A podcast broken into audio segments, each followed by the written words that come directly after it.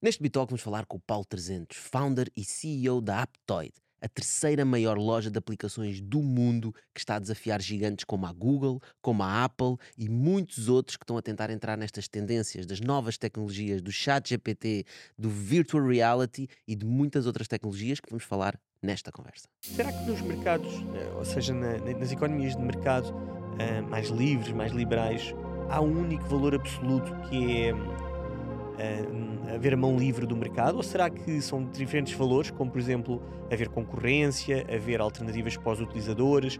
E, e o que nós estamos a, a, perceber é que estas Big Tech têm economias de rede tão fortes, não é? Os chamados network effects, efeitos de rede tão fortes, que não só crescem verticalmente, têm 90% por exemplo do mercado de pesquisa, como crescem horizontalmente. Pesquisa, vídeo, news, advertising, e ficam tão grandes que tornam impossível a inovação surgir naturalmente. E não havendo inovação, não havendo concorrência, está desvirtuada a economia de mercado.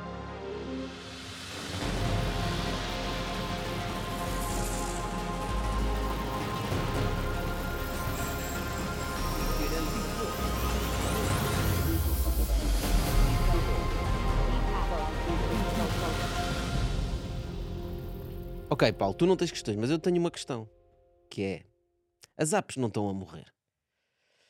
A, a, a morte das apps eh, já está anunciada desde que HTML5, não é? HTML5, há 10 anos atrás, diziam que as apps estavam a morrer. As apps não estão a morrer. Bem, isso prova-se pelo engagement que as pessoas têm, o, a utilização cada vez mais frequente. Mas se eu olhar para o meu telemóvel, não é? é portanto, qualquer pessoa que tenha no seu telemóvel, temos várias apps. Uh, eu, por acaso, sou daquelas pessoas. Existem dois tipos de pessoas que trabalham com apps. Há o tipo de pessoas que instalam as apps, usam um bocadinho e depois desinstalam. E há o tipo de pessoas que instalam apps e continuam a instalar e nunca apagam nada. É, é verdade, em média, uh, depende do país, etc. Mas em média nós temos 70 apps instaladas entre os sistemas e as outras. 70, Dessas, 70, 70 apps. 70 Uau. apps em média. Pessoas têm 150, pessoas têm 20. E, e dessas 70, um, na verdade, há 15, 10, 15 nós usamos mais frequentemente. Mas temos que ver que as apps hoje servem para, para quê? Comunicação, messaging, entre, comunicação entre nós, entretenimento, tudo o que seja tanto jogos como ver, ver podcast, não é? E, e, e, e, também informação. Temos informação. Dentro dessas três áreas, hum, a utilização de telemóvel, dependendo da faixa etária do país, varia entre 2 horas a 4 horas por dia. E nós no telemóvel estamos a utilizar apps, não é? Mas, mas para além de, de haver uma utilização de poucas apps por cada pessoa, também há uma grande concentração de utilização de apps no geral, ou seja, uh, todas as pessoas utilizam mais ou menos um conjunto limitado de apps, um número limitado. Um pacote de, de 100 apps, não é o que estás a Sim, dizer? é isso. Portanto, o grande desafio que se coloca uh, para quem uh, constrói modelos de negócio baseado nas apps é como é que eles conseguem sobreviver, não é?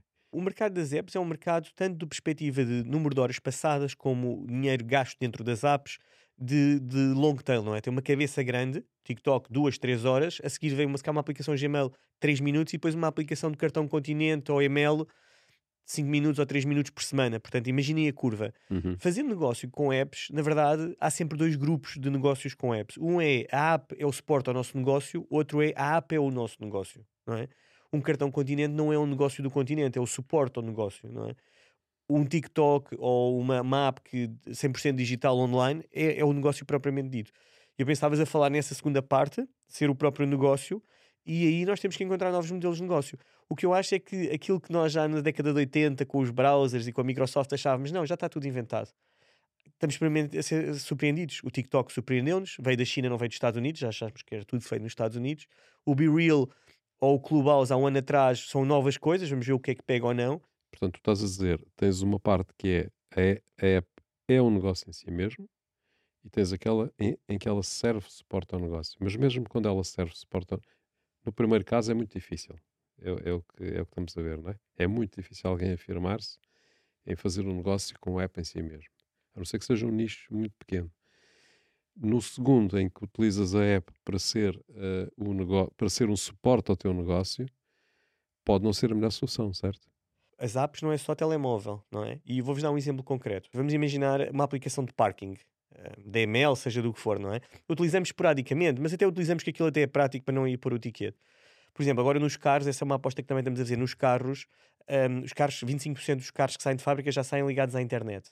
Portanto, temos um mundo novo de oportunidades para quem quer fazer um negócio destinado a isso. E os carros não são telemóvel. Tal como o telemóvel trouxe novos negócios quando em 2008, 2008 e depois em 2009 foi lançado o iPhone e depois o Android, os carros Connected e as apps dentro dos carros, com Android e com outros sistemas operativos, são novas oportunidades de negócio. Nós vamos deixar, na forma como eu vejo, ter app do, do parking no telemóvel e vai passar a estar no carro e vai perceber que estamos a chegar a um, a um lugar em que tem parking pago, vai perguntar se queremos pagar e quando saímos fazemos marcha atrás, ele desliga. Portanto, são novas oportunidades de negócio. Ainda há muita coisa para descobrir. Isso é engraçado, estás a falar nesse exemplo porque praticamente para a Aptoid foi um, um- uma área que vocês apostaram muito, não é? Ah, Foi. Que estão a apostar muito. aliás. Foi, foi. Lançámos uma empresa, uma joint venture com a Foresia, um grande grupo francês na área de automóvel. Nós tínhamos o conhecimento de lojas de aplicações, eles tinham o conhecimento de carros.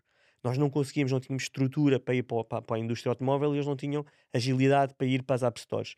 Isso significa que isso é uma boa notícia para nós, utilizadores dos carros. Vamos deixar de ter aqueles tablets, aqueles, aquelas, aqueles sistemas que estão nos carros com aquelas apps horríveis, não é? E vamos passar a ter um sistema mais inteligente à la Tesla. Depende dos fabricantes e é, é maravilhoso que é, é- lembram-se em 2008, 2009, quando estava a surgir o mobile. Tudo muito tosco, mas grandes possibilidades, etc. Estamos precisamente na mesma, na mesma situação. Portanto, eu diria que as expectativas não podem ser muito altas porque nós estamos onde estávamos no telemóvel há uns anos atrás. Mas a possibilidade é interessante. Agora, a Tesla, quem está a puxar a inovação na indústria automóvel é a Tesla. A Tesla com os updates over the air é que está a fazer, está a mostrar aos outros como é que se faz, não é? Porque a Tesla não é uma empresa que fabrica carros. Eu acho, eu acho que para mim é uma empresa que faz software que tem um carro à volta. E essa É. lógica muda tudo, porque o ciclo de produção de um carro é 5 anos. Desde que decidem fazer o carro até que ele sai de fábrica. Mesmo para empresas que já estão numa indústria há 100 anos. Enquanto a BMW, clientes nossos que eu vejo, estão a tentar perceber que não podem fazer carros e software em 5 anos, não é? A próxima versão não pode sair daqui a 5 anos. Ainda têm que mudar a cultura. Isso demora tempo. Nós sabemos que mudar a cultura de uma empresa é algo super difícil, não é? Portanto, Não, mudar uma mudar a BMW, cultura de uma indústria, neste caso. neste caso uma indústria, mas se, se uma- se o Elon Musk tivesse comprado uma BMW para fazer Não conseguia. uma lógica da Tesla, nunca teria não conseguido. conseguia. Aliás, é- é- é- há muita gente que fala que eh, as grandes disrupções em termos de indústria vêm normalmente de fora. Vem. De alguém de fora da indústria. E aqui mais uma vez se provou isso. É, e, o Elon Musk é um exemplo engraçado porque estavas a falar do Twitter e as pessoas surpreendem-se muito com isto que está acontecendo no Twitter, 50% de despedimentos, estas coisas as pessoas dormirem. Mas eu gostava de perceber se alguém achava que podia ser feito de outra maneira. Ou seja, nós sabemos que quando alguém entra numa, numa empresa nova, tem 30 dias para mudar a empresa, ou então ao final de 30 dias a empresa muda-lhe a ele, não é? Ele sabia que tinha que mudar, ahm, porque até pagou muito por isso, a, a visão e a, e a missão do Twitter para ser uma super app, antes que o Twitter o mudasse assim. E portanto, daí ele acontecer. E na indústria automóvel fez o mesmo. Terapia de choque, não é? Terapia de choque. É, Portanto, já falaste aquele exemplo de eu estaciono o carro, obviamente ele consegue pagar o parquímetro, ah, óbvio, mapas, não é? Os carregamentos, sem dúvida, não é? Carregamentos e bombas de gasolina. Pagamentos na bomba de Bombas gasolina. de gasolina? Ou seja, quando nós estamos a Para deixar de haver abastecer gasolina, Paulo. os que ainda têm, porque os connected cars, eh, eu estou a falar elétricos e combustão, para ser connected, para estar ligado à internet, o, o- o mercado, não é? O Total Addressable Mar- Market, são combustão e elétricos das App Stores. Claro que eu acho que os elétricos, e nós sabemos, vão ser o futuro, mas entretanto, os, os connected, os que estão ligados à internet, podem ser ambos. Eu acho que nós não, vamos, não estamos a ver, tal como não vimos a entrada do Uber Eats ou do Uber ou outros quando o telemóvel, nós cá não estamos a ver as aplicações todas. Mas o que tira benefício do que o carro tem de particular, localização, não é? Distância que está de um ponto e a velocidade a que vai, etc., vão ser no- novos.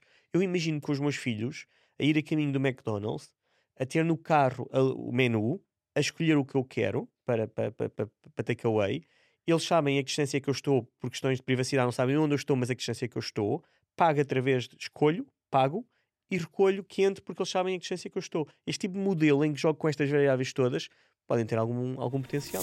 Pois é, não temos uma aplicação para o carro para ouvires o Bitalk, mas temos muitas outras aplicações onde nos podes ouvir, desde o iTunes, Google Podcasts, nas plataformas digitais, inclusive no Spotify já temos vídeo. Não sei se sabias. Olha, Paulo, então e voltando aqui um bocadinho às apps, como é que é ah, construir uma empresa onde os teus competidores são duas das maiores empresas do mundo? não é? Como é que se compete com esses gigantes? Porque eu sei que vocês já também já tiveram algumas caramuças. ah, já tiveste algumas caramuças com a Google. Temos muitas e continuamos a ter. Fizemos queixas na Comissão Europeia, queixas no Department of Justice americano. E é, hum, é, é interessante. Obriga a ter uma certa cultura interna uh, de, de, desafio, não é? E de, de resiliência. Mas é interessante. Nós, um, o, as, as lojas de aplicações são quase monopólios ou duopólios, não é? E portanto nós achamos que tentar ganhar espaço ao monopólio é, é sempre engraçado, porque quando o monopólio cai, a oportunidade é muito grande. E temos tido investidores que acreditam nesta, nesta visão, temos conseguido ser resilientes, porque obviamente um Google e uma Apple não querem entregar ao mercado 130 mil milhões, que é o mercado das App Stores, de mão beijada, mas temos ao longo dos anos conseguido crescer, crescer, crescer, aproveitando os passos que estas empresas dão. Estas empresas são muito grandes, têm uma, um problema, não são ágeis. Se nós vemos um espaço, nós saltamos para o espaço, somos mais ágeis e aproveitamos. Portanto, a atitude. Depois eles tentam fechar, não é? Eles tentam fechar.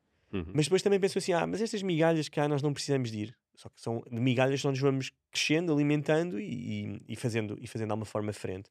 A atitude é um bocadinho essa atitude de guerrilha. De guerrilha e tentar crescer, uhum. não é? Esse, esse, espaço que estás a falar é, por exemplo, vocês lançaram o Aptoid TV, não é? Que é uma loja de aplicações para smart TVs. Uh, lançaram mais, se calhar, mais recentemente a Aptoid VR, que é um marketplace, imagino, para aplicações de realidade, de realidade virtual. Sim, que deixámos cair já. A TV sim, tá, tá, tem 2 milhões de monthly active users, em cima dos 20 milhões. Uh, o VR não teve tração. Tínhamos uns parceiros na China que faziam, mas não, não é um mercado sem tração. Okay. Portanto, deixámos cair como produto. As pessoas não usam o VR? Usam, mas eu tenho a impressão que as aplicações devem ser menos um, mais estáveis, já estão preloaded, não sentimos tração e numa empresa de 100 pessoas, fly or die, ou seja, ou aquilo resulta ou deixamos cair o produto. Uhum. Se é um esforço demasiado grande, é perder dinheiro com isso. Portanto, o que estás a dizer essencialmente disso de ocupar espaço é vocês veem uma tendência, como são uma empresa mais ágil, conseguem aproveitar e entrar logo nesse, nesse, nesse vertical ou nesse pequeno nicho de mercado.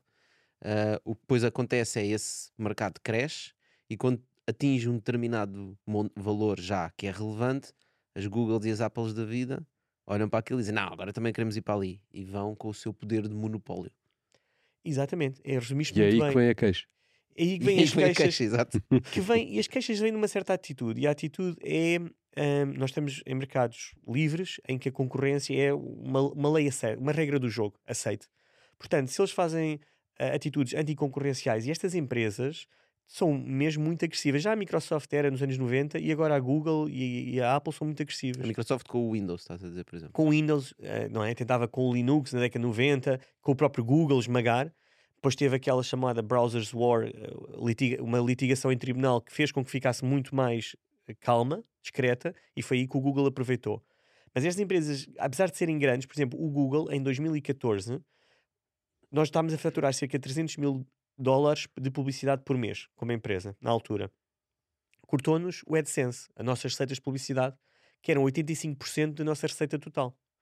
Portanto, ou seja, nós, como startup, como empresa pequena, de um dia para o outro ficámos sem 85% das receitas. Com que justificação é que eles cortaram? A justificação que eles encontraram lá nas Terms of Justice, que eram concorrentes, que eles têm mesmo cláusulas de não fazer concorrência, etc. E, e, essa resiliência que eu falava, ou seja, se nós queremos desafiar estes grandes, temos que estar preparados para hum, dar logo a volta.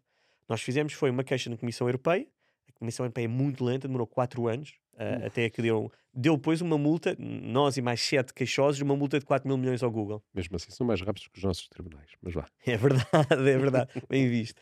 Um, mas também fizemos um outro sistema de publicidade concorrente a eles em 3, 4 meses e conseguimos passar a faturar mais do que faturávamos através do Google AdSense.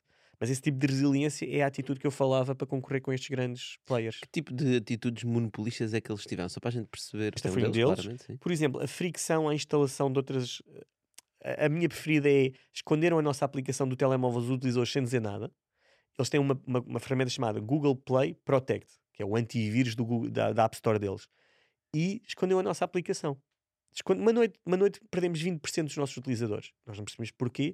Começámos a receber relatórios de utilizadores no nosso suporte a dizer eu tinha a Aptoid instalado e desapareceu. Conseguimos construir alguns telemóveis, o que é que aconteceu? Ele escondia, dizia que era, que era harmful e escondia. Ah, que era tipo uma aplicação maliciosa que podia trazer vírus para o telemóvel. Precisamente. Como tal, esconde a aplicação. Precisamente, escondia. O que é que nós fizemos? Pusemos um site em cima a dizer Google Playfair, era o nome do site, uh, TechCrunch, falámos com o TechCrunch, falámos com uma série de sites e fizemos tanto barulho que eles tiveram que criar um canal de comunicação entre a equipa executiva deles, a gestão deles e a nossa, para resolver o nosso problema, porque aquilo estava-lhes a fazer, o facto de eles estarem a fazer esta, anti, esta posição anticoncorrencial, estava-lhes a fazer tanta moça na forma como eram vistos, e, em, em, termos do Department of Justice, que era preferível para eles abrir. Mas é o tipo de atitude que nós temos que ter neste quando queremos David versus Golias. Uhum. Pois é, a questão é que é um bocado assustador, não é? Uma pessoa, um empreendedor, estavas a, a faturar 300 mil euros. Eles nessa altura estavam a faturar o quê? 3 mil milhões uh, Sim. só num nichozinho. É? Provavelmente, é? muito mais.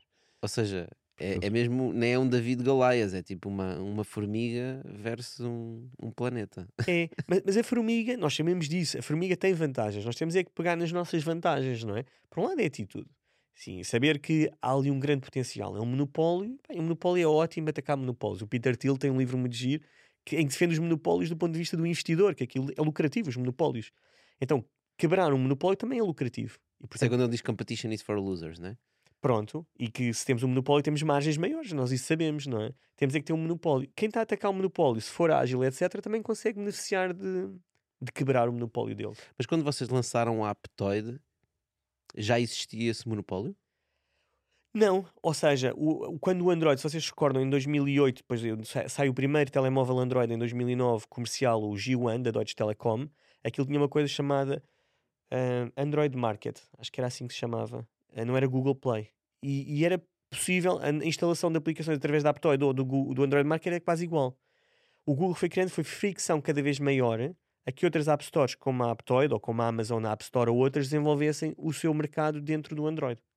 E foi criando essas barreiras. No, no último fundo, fez ano, o mesmo que a Microsoft fez com eles. Fez o mesmo.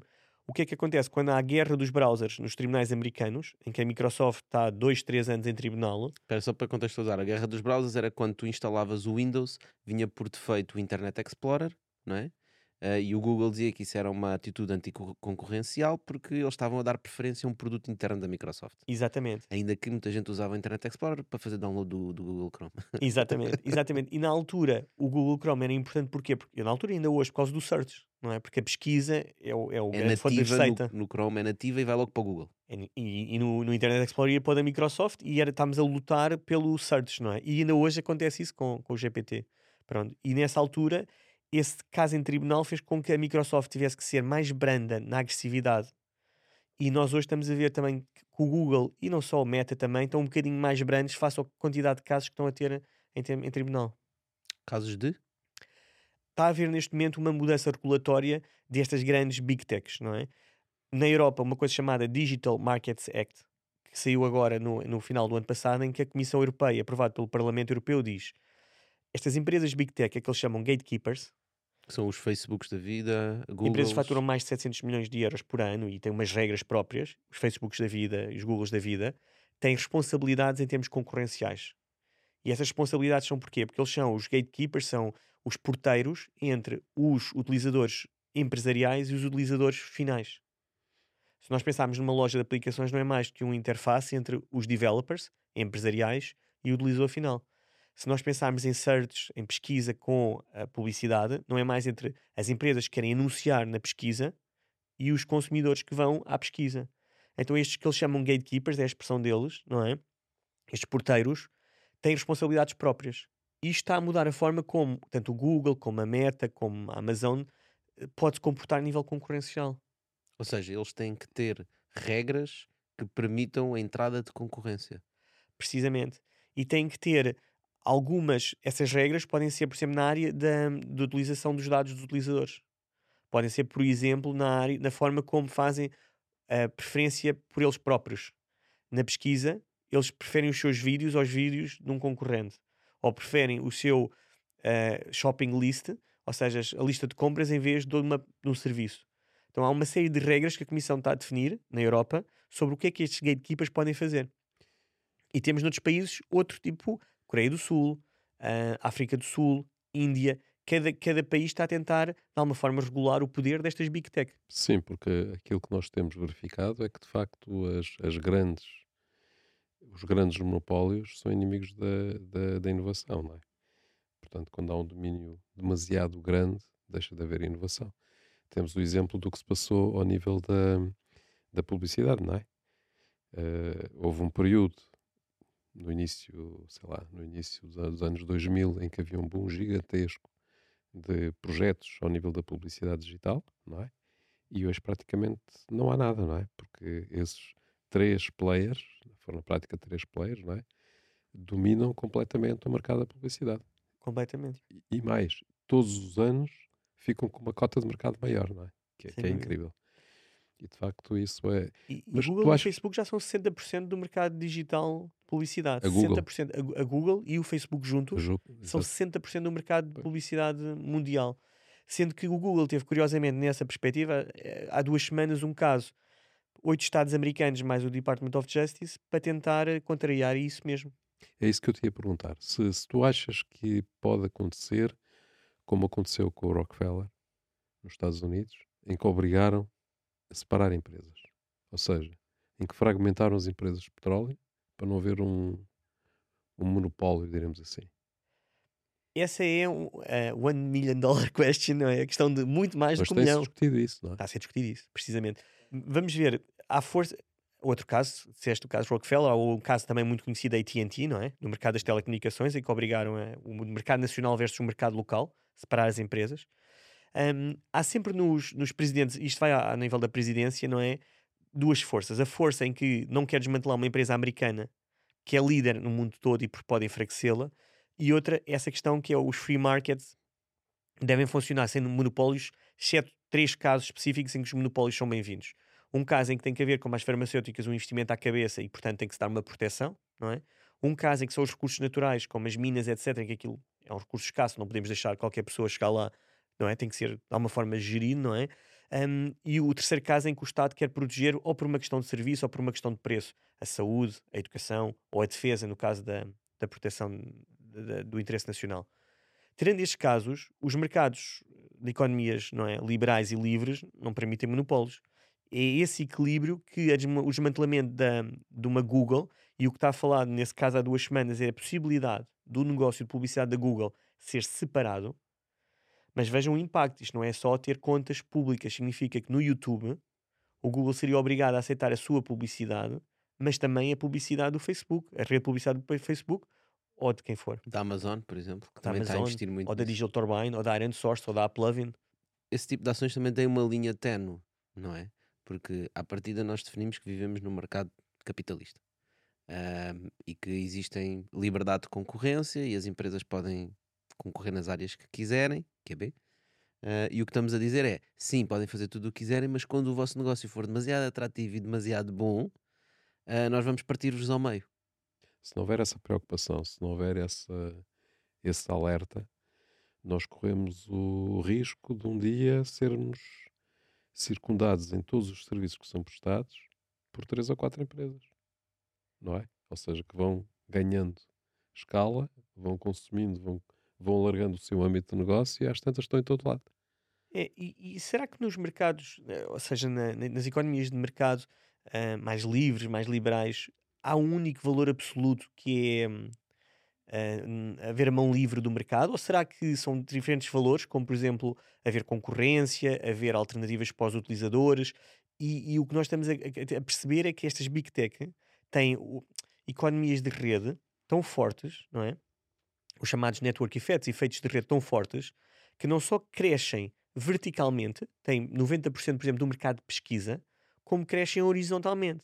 Pesquisa, vídeo, news, advertising, e ficam tão grandes que tornam impossível a inovação surgir, naturalmente. E não havendo inovação, não havendo concorrência, está desvirtuada a economia de mercado. Não só não deixam a inovação surgir, como absorvem tudo, não é? Aparece uma empresa que está a fazer um sitezinho onde há vídeos e as pessoas vão lá ver vídeos e chega ao Google e compra o YouTube, que foi o que aconteceu. Uh, e portanto acabam por ser gigantes que aspiram tudo e não deixam ninguém entrar. Um, e portanto é, é, aí que fica os, os, puros capitalistas que dizem mercado livre, mercado selvagem, mas depois, quando eles próprios também querem criar inovação e querem trazer empresas e querem ganhar espaço no mercado, percebem que estão a competir contra algo impossível de competir, não é? É, e às vezes eu, eu pergunto-me a mim próprio se nós, como sociedade, não, não crescemos num, num- numa tecnologia, num mercado mobile, só com uma App Store em Android e só com uma App Store em iOS. Quase como o sapo dentro da panela que vai aquecendo a água e ele não se apercebe. Mas se nós pararmos aqui e olharmos que no mercado ocidental há mil milhões de utilizadores de iOS e 2 mil milhões de utilizadores de Android. E temos uma loja de aplicações a Google, que no mercado Android tem 95, 97% consoante o país de market share. Mas na China, o mercado das App Stores tem 7 App Stores com mais de 15%. 7. Portanto, isso é concorrência. Quando nós temos que olhar para a China para arranjar um modelo de concorrência, é porque há qualquer coisa aqui que está mal, não acham? Sim, sim, sim. Normalmente a China é vista ao contrário, não Ao é? contrário. Também. E vieste trazer um exemplo para mostrar que a China, afinal, até tem concorrência. Não é Agora- para defender a China. Não, o nos argumento é atacar que porque o, o, o Xi Jinping tem um board seat em todas elas, não é? Portanto, Isso é aquilo verdade. quase como se fosse one only. um só. Também é verdade. Mas mesmo assim elas concorrem ferozmente entre elas. São três de fabricantes de telemóveis, quatro de over-the-top, software, empresas de internet. Portanto, há ali uma certa concorrência. A China não é um modelo que nós de facto devemos olhar, até porque é um mercado muito regulado, muito licenciado, etc. Eu acho é que no mercado ocidental nós às vezes temos que olhar para algumas, não estou a dizer que sejam todas as indústrias digitais, e perceber que há falta de concorrência. E eu acho que existe também um movimento tecnológico que é preciso perceber, que é, por exemplo, houve uma altura em que o sistema operativo dos computadores era um produto inovador, é? E, e quando os Windows e os Linux da vida começaram a aparecer, era de género, pá, isto não existe, é novo, eles foram os que fizeram o melhor produto, conseguiram ganhar mercado, ganharam o mercado todo, uma parte muito significativa dele, e de repente a tecnologia continua a evoluir e já não era aquilo, já não era um produto, aquilo era simplesmente uma realidade das pessoas, não é? Passou a ser uma infraestrutura. Sim, hoje da ninguém sociedade. fala, em, ninguém fala em sistemas operativos. Ninguém fala em vender sistemas operativos, ainda Claro. que haja, haja aí alguns. Mas passou a ser uma base tal que todos os, os negócios começaram a ser criados em cima do sistema operativo. E Não. Começou a ser os browsers, ah, os editores de texto, os programas. ah, e eu acho que existe aí uma linha tenue que é quando um produto se torna quase uma commodity, né? passa a ser algo que faz parte da infraestrutura da sociedade, tem que se abrir as regras de concorrência para conseguir entrar lá outros players, porque senão os donos dessas infraestruturas ganham o mercado todo, porque tem esse tais network effect. É Eu verdade. só não sei até que ponto é que. eh, repara, nós estamos sempre a falar de empresas americanas, não é? Estou a bocado a falar dos chineses, mas do, do outro lado estamos a falar de empresas americanas. Eh, do ponto de vista de empresas que lidam com informação, sobretudo com informação Dados. Sim. e dados. Portanto, do ponto de vista de posicionamento dos Estados Unidos no mundo e de tentar obter eh, domínio, diremos assim, ou influência, se quiseres ser mais macio, ou seja, aquilo que for, não é? Ter estes gigantes é uma vantagem. Portanto, eles não têm muito interesse em combatê-los. ter grandes eh, blocos monolíticos empresariais pode não ser a melhor abordagem. Por exemplo, ahm, a Tesla nasce, não nasce num grande bloco destes. E por haver grandes blocos, o TikTok nasce como, como alternativa. Não, cuidado, a SpaceX já, já é diferente, não é? Porque trabalha, dif- trabalha para o governo, não é? Trabalha, mas, mas a inovação não nasceu na NASA. O que eu quero dizer é que eles percebem que os emergentes, geralmente, e as, as inovações não vêm dos grandes grupos, não é? Claro que o Innovators Dilemma, há várias formas de contrariarmos isso. E eles percebem que é verdade que a hegemonia, eles querem sempre ter a hegemonia, mas se conseguem, continuam a perdurar estas quatro ou cinco empresas demasiado grandes, eles vão começar a perder espaço para a inovação. E a inovação no final do dia ganha. Com o TikTok, a Tesla é americana, mas com a Tesla, etc. Portanto, eu acho que eles percebem esse equilíbrio, até algumas uma Mas se eles candidata. tiverem o domínio global, não, vão, não vai surgir essa, essa inovação. Eu acho que a questão até te- tem a ver outra com o que estavas a dizer, que é, ok, o Google é muito O grande, TikTok, desculpa, o TikTok surge na China. é isso que eu ia dizer, mas quando o TikTok, o TikTok surge na China, cresce muito, mas quando o TikTok começa a entrar nos Estados Unidos e começa a ganhar uma fatia grande de mercado, as conversas são, vamos banir o TikTok, vamos partir o TikTok, vamos comprar o TikTok e vai ser uma empresa americana. Mas há uns anos atrás, eu lembro-me muito bem, agora já não se fala tanto, ah, mas da crítica que era feito, por exemplo, ao governo chinês, que impedia a entrada da Google, que impedia a entrada do Facebook, que impedia a entrada do Twitter, do LinkedIn, todas estas redes sociais na China. E era porque eles eram uma autocracia, porque viviam numa ditadura que não permitia a liberdade hum, capitalista. Mas quando nós provamos o mesmo veneno, já não queríamos o TikTok porque dizemos que os Estados estão a roubar os dados. Os Estados Unidos é protecionista. Ou seja, não devia ser, mas tanto, vocês vão buscar o exemplo do TikTok, que eu acho que é um excelente exemplo, mas também o exemplo da Huawei, não é? Aquilo é protecionismo. E, e foi, e foi eficiente. A Huawei está a perder valor, só tem a parte da, da, da infraestrutura, de resto. E portanto, os Estados Unidos é protecionista. Mas isso deve-nos, como a Europa, como o resto do mundo, posicionar como? Fazendo regras para que as empresas americanas não tenham demasiado poder e permitam haver inovação na Europa. A Europa aí, já foi mas- responsável pelo mas- Spotify. Mas a Europa também baniu a Huawei, não é? Aí foi Sim, aí da- embarcámos na, mesma, na mesma lógica. Mas ok, Spotify, Paulo, mais. Pois, é que acabamos não- aí, não é? É- é- eu também, eu há bocado estava a pensar num exemplo e também foi o Spotify que me veio, que me veio à cabeça. Mas tudo o resto são grandes americanas. E ok, vão para a Irlanda e metem lá os data centers na Irlanda, mas eles estão a comer os Tiveste dados na mesma. O Skype? o Skype foi vendido cedo e é o, o dono da Atómico. Ah, temos, temos o Stripe, eles são irlandeses, foram para os Estados Unidos muito cedo, pá, e Combinator, salvo erro. Portanto, há aqui umas empresas. Sim, sim, sim. A origem é, mas. A origem é, mas, mas é como os unicórnios portugueses, também a origem é, mas depois vão, pronto, crescem lá fora, não é? E é um- onde, onde, onde há contexto, como é os Estados Unidos, Sim, é onde há, onde há mais capital, capital. ahm, onde se pode arriscar mais. Capital é mercado. Capital e mercado, sim. Tem um, tem um mercado só que fala a mesma língua. ahm, regulatoriamente é um bocadinho mais simples e do que andar aqui nos vários um poder países da de Europa. compra incrível. O mercado americano tem um poder de compra incrível. Certo, as pessoas recebem bem. Bem, gastam, Tu estás, não temos dizer, impostos. estás a dizer gastar eh, 20 ou 30 euros eh, num SAS eh, e na Europa não tem nada a ver com gastar 20 ou 30 dólares num SAS nos Estados Unidos, né? Há uma predisposição para gastar no consumidor americano. Nós temos 18% da nossa faturação vem dos Estados Unidos. Comparando, por exemplo, com o Brasil ou Southeast Asia, é como se tivéssemos que ter mil utilizadores no Southeast Asia, Malásia, Singapura. Em Singapura é uma exceção, Malásia e Indonésia, ou no Brasil ou no México, para compensar um utilizador americano. Incrível. Lá está. É, é uma forma de monopólio sobre o mundo também, não é? Também. E depois, quando eles conseguem ter estas empresas grandes que crescem em solo americano e que são reguladas, na sua maioria, ahm, pela lei americana, quando eles vêm para a Europa e os europeus dizem: Não, não, mas não quero a Google aqui. As pessoas passam-se porque as pessoas querem aquele motor de pesquisa, não é? E querem Claro. ter acesso ao Facebook e querem ter acesso a essas coisas. Ou seja, de certa forma, é um poder que os Estados Unidos conseguem impor sobre todo o resto do mundo. E depois, quando impedem aplicações como a Aptoid de conseguirem competir, não é?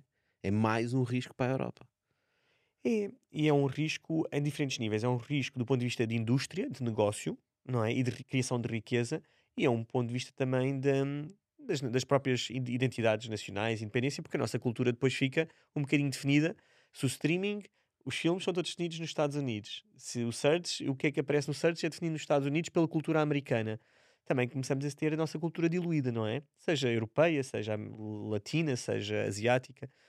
Eu acho que há, há equilíbrios. Eu não sou nada contra estes serviços de americanos que estamos a falar, porque eu acho que também trazem valor. À... Temos é que ter um equilíbrio e haver concorrência para nós podermos também fazer alternativas. Tu nunca, nunca pensaste se era aptoide nos Estados Unidos? Não, hum, a Aptoide continua a ter. Nós temos investidores americanos, nós temos investidores hum, singapurianos, franceses, alemães. A maioria do capital continua comigo, com o Álvaro e com a Portugal Ventures, portanto continua a ser português. A sede da empresa, só temos empresa em Portugal, continua a ser. Porque eu acho que há contexto em Portugal para fazer empresas, não precisamos de ir para fora. Mas não sentes dificuldade em trazer, disseste nenhum investidores americanos? Não, não há uma dificuldade dos investidores americanos investirem em empresas fora dos Estados Unidos? Este investidor americano foi muito recente, foi em dezembro do ano passado, e, e- e ele percebeu isto que nós estamos a falar, que o mercado das App Stores tem uma probabilidade, devido à regulação, de ser disruptivo, não é? E, portanto, que nós estamos bem posicionados em tecnologia e, portanto, apostou nisso, juntamente, ele tem como clientes a AT&T, a Verizon, em trazer a nossa tecnologia para esses clientes americanos. Ou seja, ele está apostado na queda do monopólio? Uhum. ele está a apostar que esta questão das App Stores, inclusive a Apple, que nós estamos a falar, ao momento em que nós estamos a falar parece uma coisa muito estranha, mas daqui a dois anos, cá não é tão estranho, podem vir a ser obrigados a ter concorrência. Sim, e nesse caso vocês são a terceira maior App Store do mundo, não é? Ah, são quem está mais bem posicionado para ir ocupar um espaço e tornar-se super relevante em comparação com essas App Stores. É, é, é a nossa visão, é a nossa aposta e eles acreditaram nesta visão. Juntamente com uma questão muito prática que é trazer o nosso modelo que está aprovado, aquelas 300 mil transações por mês que eu falava que já processamos, transações com dinheiro, não é? Levar para o mercado americano e, nomeadamente, para as grandes telecoms americanas, não é? Como Mas como é que tu vês o futuro? Tu vês que o futuro continua a ser descentralizado em termos de, de App Stores? Eu vejo um bocadinho mais perto da China com maior fragmentação e especialização. Uma loja, uma loja de aplicações no telemóvel especializada em jogos, uma loja especializada em desporto, uma loja de um fabricante de telemóveis, uma loja de um grande player over the top, uma Epic, por exemplo. Uh, lojas mais especializadas e havendo mais concorrência. E a concorrência vai ter, trazer melhores serviços para os developers, melhores serviços para os utilizadores, custos mais baixos e, e- e mais inovação. Porque as App Stores nós pensamos, ah, está tudo resolvido. Não está, não é? A descoberta dentro da App Store continua a ser muito fraquinha. E eu acho que a inovação vai toda é. vir a partir da concorrência. Uhum. É verdade. E na China, não é? Por exemplo, tu tens exemplo, a própria Huawei, a Huawei tem a sua App Store, a Xiaomi tem a Tem. sua App Store, não sei se a Tencent. Tem, eh, tem, tem. também Uma, uma ter, das sete é da Tencent, outra é da Kiwu. Portanto, os três grandes fabricantes, a Huawei, a Xiaomi e o grupo Oppo Vivo têm três. E depois temos a Kiwu, temos a Tencent e temos mais uma ou duas grandes. Portanto, no fundo, hum, a Xiaomi está-se a alavancar nos telemóveis que vende, vai a sua App Store e consegue fazer aplicações que se calhar tiram mais partido de coisas dos seus telemóveis específicos, ou no caso a Xiaomi até talvez do ecossistema que eles têm, né? porque depois vendem relógios, vendem não sei o quê, vendem não sei o que mais, e consegue ter aplicações que integram mais, forma mais simples, mais direta, todo o seu ecossistema. Eles vão tentar fechar, fechar esse ciclo. Ou seja, eu vejo como o sistema operativo, vocês falavam, uma camada, a loja de aplicações uma segunda camada e as aplicações em si uma terceira camada, não é? Os serviços por cima. Hum, a Apple tem as três, tem serviços nas três. A Xiaomi vai tentar seguir essa integração vertical também. Neste momento não tem sistema operativo, é o Android. Não tem a App Store, na verdade tem a Mi Store, mas não tem expressão. E tem as apps com essa integração ubíqua que estás a falar.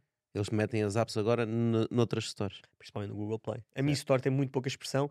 Tinha expressão na Índia, mas eles perderam um bocado da Índia também. Lá está protecionismo indiano. Uhum. E o futuro, quando nós deixarmos de ter telemóveis, como é que tu vês? Vamos continuar a ter apps?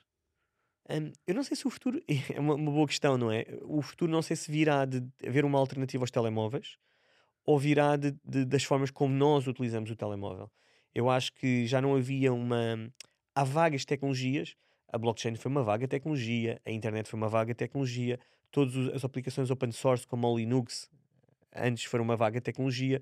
Eu acho que agora a vaga tecnologia que nós estamos a ver é a inteligência artificial, coisas como o chat GPT, etc., que vão dar formas de utilização do telemóvel diferentes. Eu acredito que a Do utilização hoje- telemóvel ou da informação em geral? da informação que o interface com essa informação hoje em dia é feito através de gadgets, não é?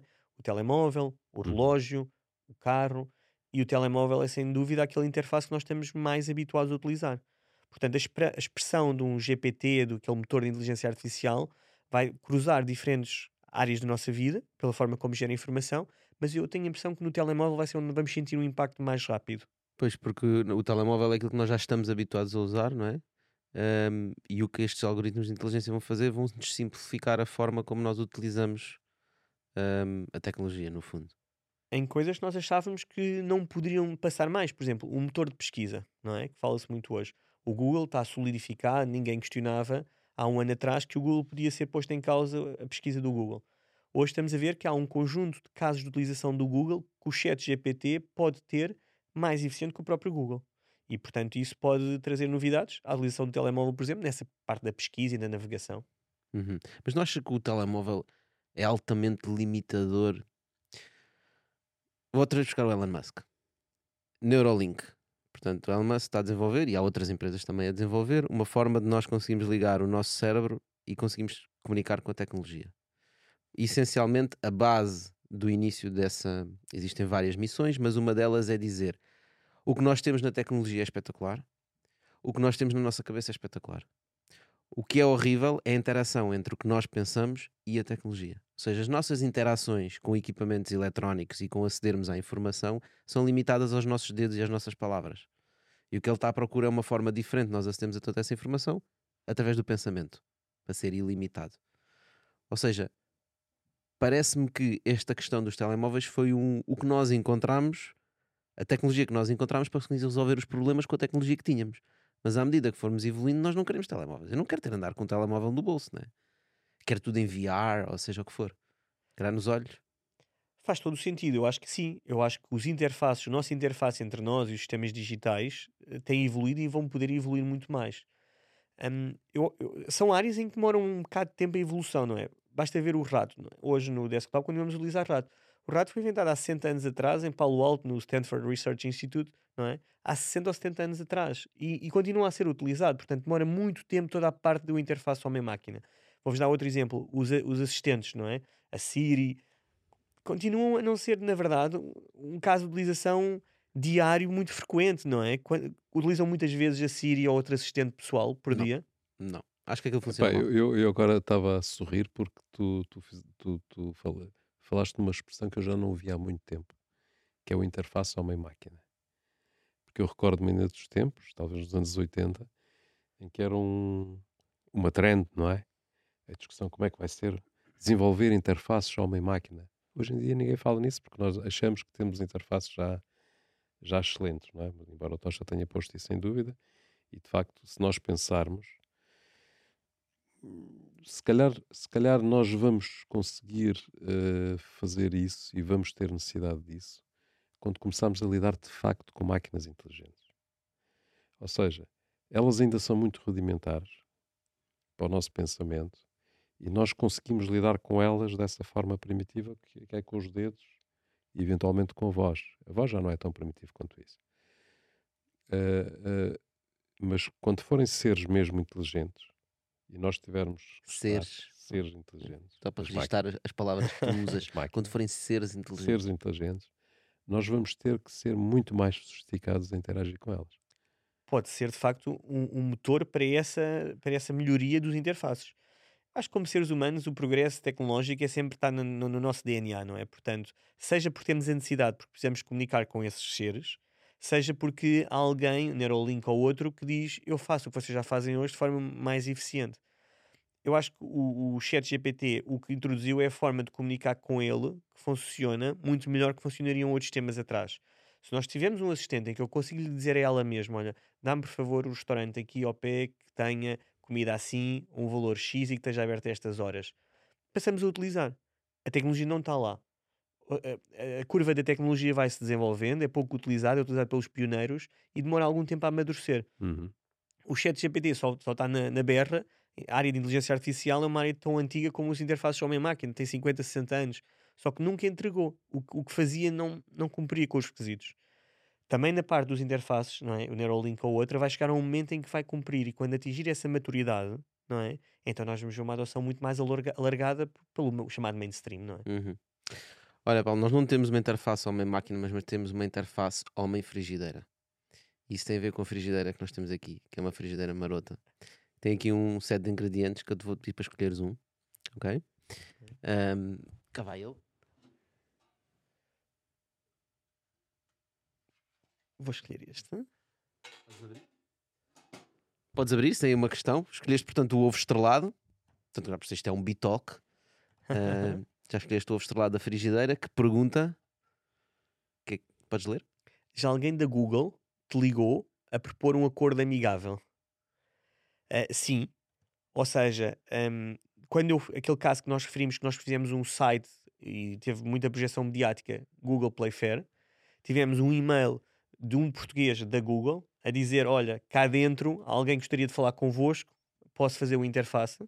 Portanto, e essa pessoa fez a ligação com esse executivo da Google e, e, portanto nunca foi dito: Olha, vocês, nós resolvemos o vosso problema connosco, que é aquela questão de esconder as apps e criar fricção, e vocês removem o site, mas foi na verdade implícito.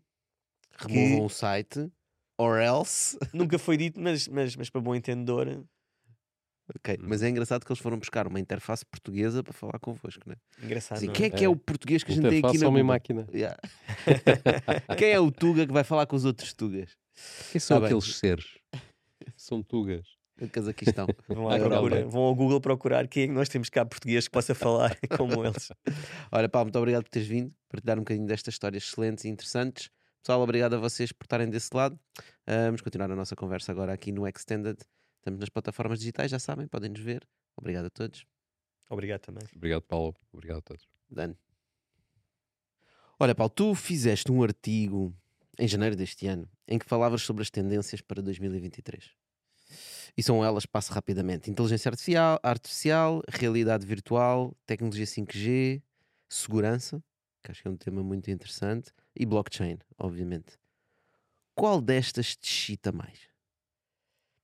Neste momento, a inteligência artificial, nós temos a, a em si tem uma presença interessante na blockchain e em cripto. Eu acredito muito em cripto. Acho que, tal como nós temos negócios digitais, nós precisamos de uma moeda digital. Acho que eh, aquela curva de amadurecimento da tecnologia, no caso da blockchain e de cripto, está a demorar um bocadinho mais. Eu acho que para 2023, este ano, o que nós vamos ver rapidamente mudar e tocar as nossas vidas é a área de inteligência artificial e o chamado a inteligência artificial generativa. Genera- O que é que isso significa? A forma como eu interpreto é, eu vou-vos dar um exemplo, dois exemplos concretos, é a possibilidade de eh, a inteligência artificial fazer o nosso trabalho em coisas muito práticas. Por exemplo, o mais óbvio, relatórios da escola, relatório, ehm, Ui, templates estás, a, estás aí a agarrar uma coisa altamente. Já há escolas a bloquear o chat GPT. e detectores. Eu eu próprio já experimentei os detectores GPT, que eu acho que piada. Já as escolas a obrigar a fazer código em papel. certo. E, e- eu quero voltar a esse Escolas, ponto. universidades. Só dar o segundo exemplo que é hum, licenças e acordos legais. Eu acho que esta é uma área em que o GPT já entrega. Eu tenho um amigo meu advogado e estou permanentemente a provocá-lo. Como vocês sabem, há um teste muito chamado o teste Turing.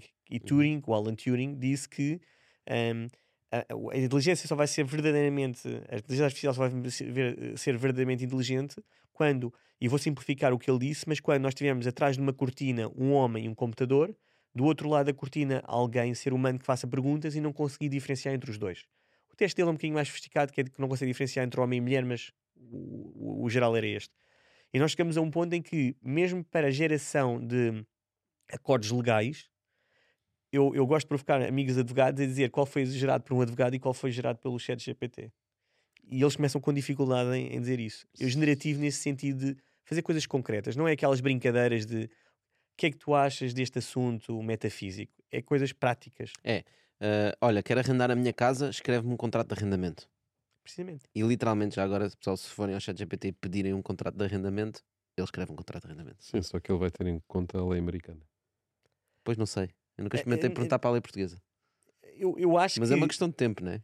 Hum, Se tu perguntares, olha, redige isto de acordo com a lei portuguesa, ele vai dizer que não, eu não conheço muito bem a lei portuguesa, por isso. Tá bem, mas é posso uma fase, né? Uma coisa mais genérica. Mas uma ele mesmo assim, para a lei portuguesa, ele pode dizer, dizer esse disclaimer. Fala com o advogado porque eu não sei, mas ele dá. E na verdade, não é? Aquilo que ele dá Mas vai aprender. e está a aprender, não Vai é? aprender. E vai aprender. E, e eu acho que mesmo o que me surpreendeu é mesmo em linguagem. Por causa das nossas leis, não sei se o gajo sabe. Porque as leis estão feitas de tal maneira, tão contraditórias, que o gajo vai ficar baralhado. Ele vai dizer: desculpa, mas as vossas leis não fazem sentido e, portanto, eu não consigo fazer um Arranja um advogado.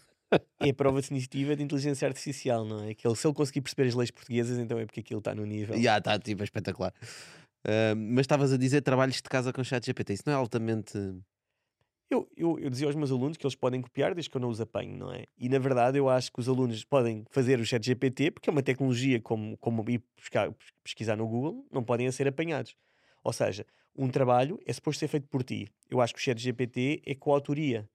É o aluno porque mete lá os bullets e é o chat GPT que o faz. E isso com a autoria não é possível. Se eles conseguirem utilizar o chat GPT sem serem detectados, sem os detectores chat GPT o detectarem, eu acho que eles têm todo o direito a utilizar o chat GPT. Até, até, até porque se os detectores não os detectarem, ninguém vai saber que eles usaram o chat GPT. Pronto. Né? o paradoxo acaba aí e portanto está tudo resolvido. Exato, exato. Mas se eles podem utilizar o search, se eles podem ler, se eles podem ouvir, não é? Porquê que não podem também utilizar o chat GPT, não é? Sim, na verdade, Porque não tem sentido crítico. Ou seja, repara, eh, tu quando estás a usar, mesmo que estás a usar um motor de pesquisa, tu tens que ir procurar um manancial de informação e não tens uma resposta única. Tens que pensar sobre o assunto, fazer uma síntese e apresentar o, o teu ponto de vista ou copiar o ponto de vista de alguém. No caso do chat GPT, tu vais ter uma resposta única. Será? não necessariamente, sabes? Porque tu podes trabalhar com o chat GPT ah, um assunto. Ou seja, tu podes lhe fornecer informação né? e com base nessa informação tu vais trabalhando e fazendo perguntas e alterando coisas, pedindo para alterar coisas e pedindo para pensar de forma diferente, ele vai-te dando simplesmente formas diferentes de olhar para a coisa. Depois, com base nisso, podes tomar uma decisão. E não vos parece que é o mesmo? Eu lembro-me décimo primeiro, quando havia pouca internet ainda, eu fazia um trabalho, eu ia à internet, não havia muita coisa, mas lá conseguia encontrar alguma coisa. E a pessoa dizia: Não, não, tens que ir à biblioteca para este trabalho, este trabalho tem que ser na biblioteca. Eu não percebia porquê. A internet não é confiável, a biblioteca é confiável, e, e na biblioteca tu tens que ler para processar e na internet os, eu não consigo ver se te copias. Parece-me exatamente os mesmos argumentos que nós estamos a utilizar para o chat GPT. O que o Uhum. chat GPT nos vai dar, nós vamos ter que ter espírito crítico e fazer um bocadinho também essa interação com ele para ter, para ter hum, um resultado. Eu acho que é mais uma ferramenta tecnológica ao nosso dispor. Agora, se nós fazemos copy-paste, é a mesma coisa que copiar um artigo escrito por outros. É Isso mesmo também que está ir à errado. Wikipédia, copiar um parágrafo inteiro e meter no trabalho de casa, né? É plágio, não é? Certo. Agora, ter um espírito crítico, interagir com ele, pegar no resultado, alterá-lo, etc., eu sinceramente nem acho que vai ser possível contorná-lo no futuro. Pois, essa, é é- essa é a questão, não é? É que é imparável. É que é imparável. Aliás, o chat GPT não é nada. Nós estamos na pré-história, ainda estamos na pré-história disso tudo, não é? É o embrião, não é? É. Portanto, é, é a primeira ferramenta que nós vimos. Sim, e até porque mesmo ut- Silício. utilizar bem o chat GPT hum, já, é, já é uma skill. Nós ainda estamos no início deste tipo de tecnologias, mas já é uma skill. Ah, eu conheço várias pessoas que utilizam chat GPT e conheço pessoas que utilizam chat GPT melhor e outras pior. E saber como tu fazeres as perguntas certas, dares a informação, o contexto certo e perceberes o que é que é a informação que tu queres tirar de lá, é preciso tu saberes interagir. É o mesmo que teres uma pessoa. Imagina que tínhamos aqui uma pessoa, tínhamos aqui o Steve Jobs, não é? E queríamos retirar a informação do Steve Jobs. Nós temos que saber fazer as perguntas certas e conseguir conduzir uma conversa para perceber o que nós queremos perceber. Precisamente. E o que vem de lá, eu não acho que seja 100% para debitar, seja no contrato, seja no, no trabalho. Há uma semana atrás, na Candidaturas para a Nova, na, para o MBA, uma, uma pessoa eh, ao pé de mim estava indignada porque um outro colega dele que estava a concorrer para, para, para, a Nova, para o MBA, fez tudo via chat GPT. Mas esta pessoa tinha feito uma parte mais pessoal, quem é que a inspirava, etc. Coisas que o chat GPT não, não poderia saber. Se calhar um dia vai poder saber, não é? E portanto, eu acho que ela teve a vantagem de ter uma parte muito mais pessoal de si próprio no, na, na aplicação. À- à- Portanto, eu acho que nós vamos ter que saber utilizar o chat GPT, não só, como está a dizer e bem, na forma de fazer as perguntas, mas por partes pessoais nossas, o espírito crítico, etc. Se um dia o chat GPT vai chegar lá, também acredito que sim. Mas tu já hoje consegues fazer isso. Ou seja, vamos imaginar que eu quero escrever um artigo para uma- fazer uma application, uma, uma candidatura a uma universidade. E eu digo: olha, escreve-me uma candidatura a uma universidade tecnológica hum, em que eu vou estudar isto. ah, escreve uma candidatura e ele vai-te escrever um texto. A seguir, tu podes responder e assim: obrigado por esse texto. Aliás, não precisas de agradecer, é uma inteligência artificial. É uma piada que eu já tinha feito online com uma pessoa que pedia: Olha, can you please write me this? Quando pedes por favor à AI para escrever. A seguir dizes: Olha, já agora, eu tive, eu fiz isto na vida, eu já fiz isto e aquilo, ah, tive esta e esta experiência, incorpo- incorpora-me isso no texto. E ele vai agarrar nessas experiências vai incorporar no texto. E neste momento já tens uma coisa única. né? Eu, eu tenho, eu tenho uma experiência muito recente com o chat GPT, que tu conheces, que Sim. eu partilhei contigo, em que, eh, perante um, um- um potencial negócio, eh, De investimento. um investimento que nós íamos fazer, que é uma área muito específica, eh, com alguma tecnici- tecnicidade. Podes dizer o que é? Produção de cogumelo. Produção de cogumelos, exatamente, em que já agora nós decidimos que vamos mesmo investir. Portanto, e para tentar perceber o que é que se passa, o que é que é, pá, tive, tive ali um, um tempo a trabalhar com o chat GPT e percebi perfeitamente quais são as áreas, que é que se faz, qual é a tecnologia utilizada, quais são as diferentes tecnologias, quais são, inclusive, os equipamentos que existem, etc, etc, etc. Depois juntei essa informação e confrontei o founder, portanto, que é um especialista nessa área, para ele comentar. E ele achou muito interessante o texto em si, achou que muitas coisas não faziam sentido, do ponto de vista dele, Uhum. outras eram um bocado ah, superficiais, não é? Mas ele sublinhou que havia algumas pistas muito interessantes e, e- e havia informação, alguma informação bastante precisa, não é? Portanto, mas isto é para um especialista. Eu que não sou especialista, que queria apenas ter o contexto e compreender o setor, para mim foi excelente. Eu não conseguiria ter essa interação e recolher essa informação se estivesse a fazer pesquisas no Google. A Porque não sabia o alternativa que é era que mais demorada e menos eficiente. Exatamente. Muito mais demorada, não é? E provavelmente não tinha chegado nem a 10% ou 20%. E, e depois teria muita dificuldade em distinguir o sumo de uma coisa ou de outra e o que é que é importante e o que é que não é importante, não é? Uhum. A não ser que tivesse a sorte de calhar num artigo Não, e acabarias por copiar uma data de artigos, mandavas quatro ou cinco artigos, links que encontraste na internet. Olha, vê este artigo e este artigo e este artigo. Não, não, não funcionava. Quando a única coisa que fizeste foram duas páginas com. E já imaginaram o impacto que isto pode ter no, no, na- no search? O search é parte fundamental da nossa utilização digital e da internet. O impacto só no search. Uma vez um especialista de search, eu perguntei-lhe, ele era especialista de search na- numa universidade, perguntei-lhe porque é que estamos a utilizar tanto o Google e não o Bing, não é? Porque é que o Bing nunca conseguiu...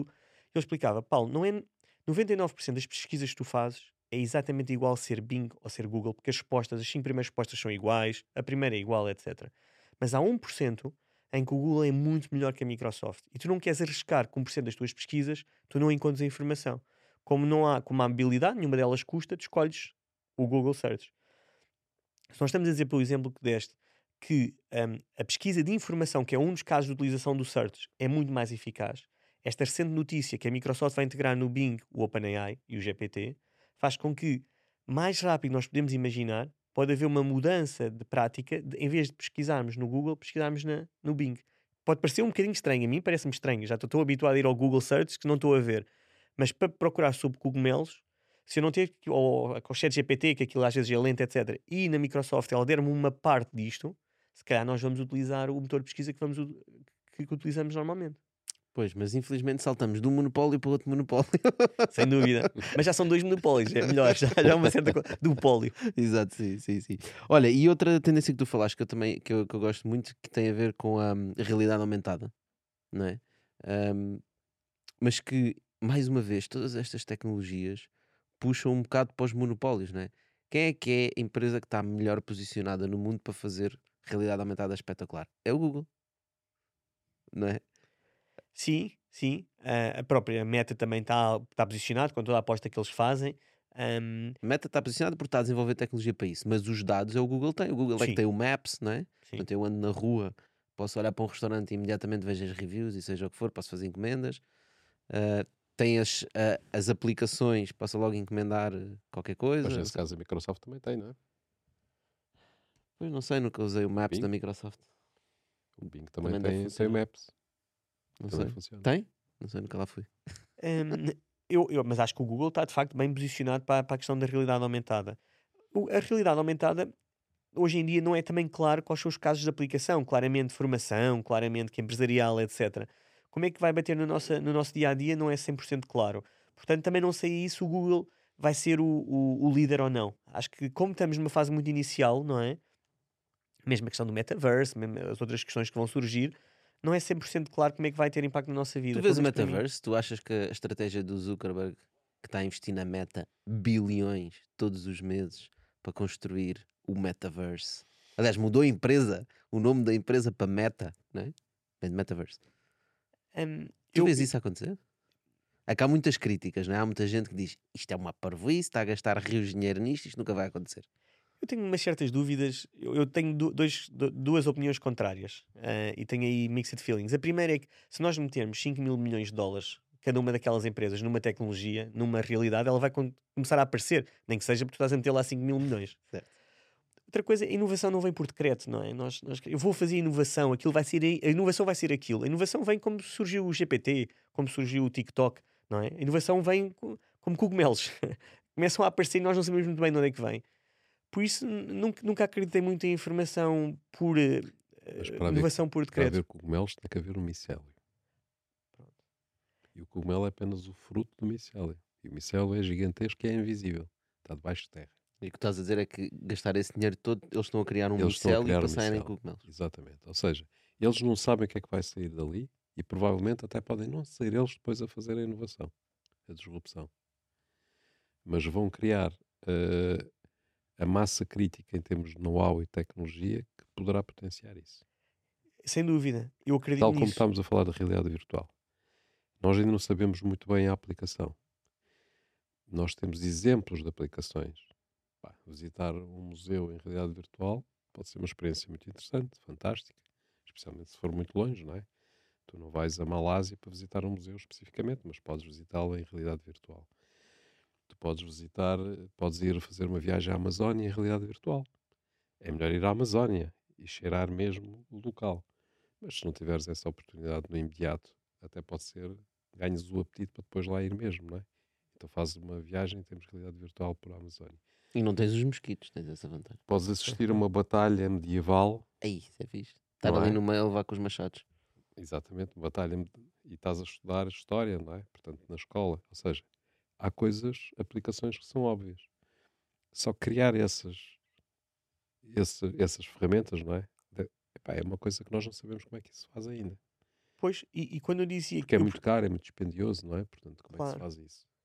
Agora, vai haver tecnologia que vai permitir que isso aconteça. Acho que essa é a grande barreira. É o custo de criar essas experiências. Isso faz sentido. Agora, os modelos de inovação, não é?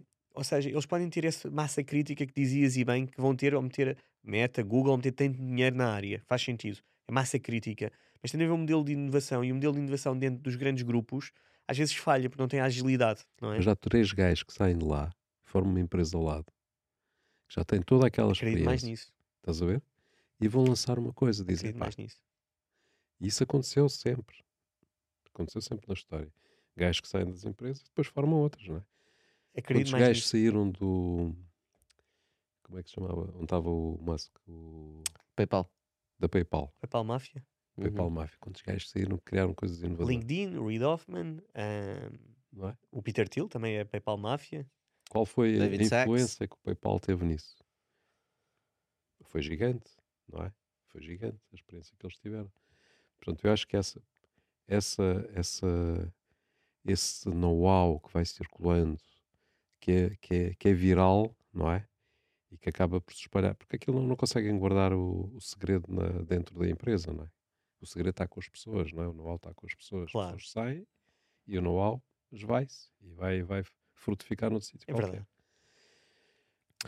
Olha, Paulo, antes, antes de terminarmos aqui, queria só abordar mais um tema. Tu tens um podcast que se chama O Empreendedor Universitário, não é verdade? Porquê que fizeste o podcast? O que é que te levou a fazer isso? Também em português, eu achei piada a tua introdução porque eu também acredito muito nesta questão de. hum, Claro que ser global, tenho uma empresa global e percebo nisso, mas este podcast destina-se. Eu gosto muito de escrever e escrevia muito, fazia crónicas eh, eh, semanais no jornal, etc. Mas hoje ninguém lê. Portanto, escrever para ninguém ler também me chateava. Então, na verdade, neste, eu escrevo sobre aquisição de utilizadores, sobre investidor, investimento, investidores, board of directors, sobre coisas que eu vou aprendendo na Aptoid e naquilo que eu leio e gostaria de partilhar com a comunidade empreendedora em Portugal, seja universitária, não seja, universitária só porque é um ecossistema que eu conheço bem, e gostava de partilhar com eles, tal como outros partilharam comigo. E, e é esse, esse processo de partilha que não nasce, eh, por acaso é um podcast, não, na, não nasce não é nesta motivação de podcast, mas nasce nesta, deste gosto por escrever. E, e foi esse que me motivou a, a lançar o podcast. Ok, estás no Spotify, estás em no resto das plataformas No digitais, resto das né? plataformas é só Estás na concorrência também? Estás no, no Google Podcasts? Estou no Google Podcast. Ok. Se eles te descobrem, E, estás ora, e no iTunes da Apple, não é? Olha, pá, mais uma, uma vez muito obrigado por teres vindo. Obrigado também pelo Pessoal, convite. obrigado a vocês por estarem desse lado. Já sabem, se chegaram até aqui neste episódio, é porque querem partilhar isto com alguém que vocês conhecem e que pode trazer valor. Não esqueçam de nos dar um like, um subscribe, um comentário. Nós voltamos para a semana. Obrigado, Paulo. Obrigado a todos. também pelo convite. Dano.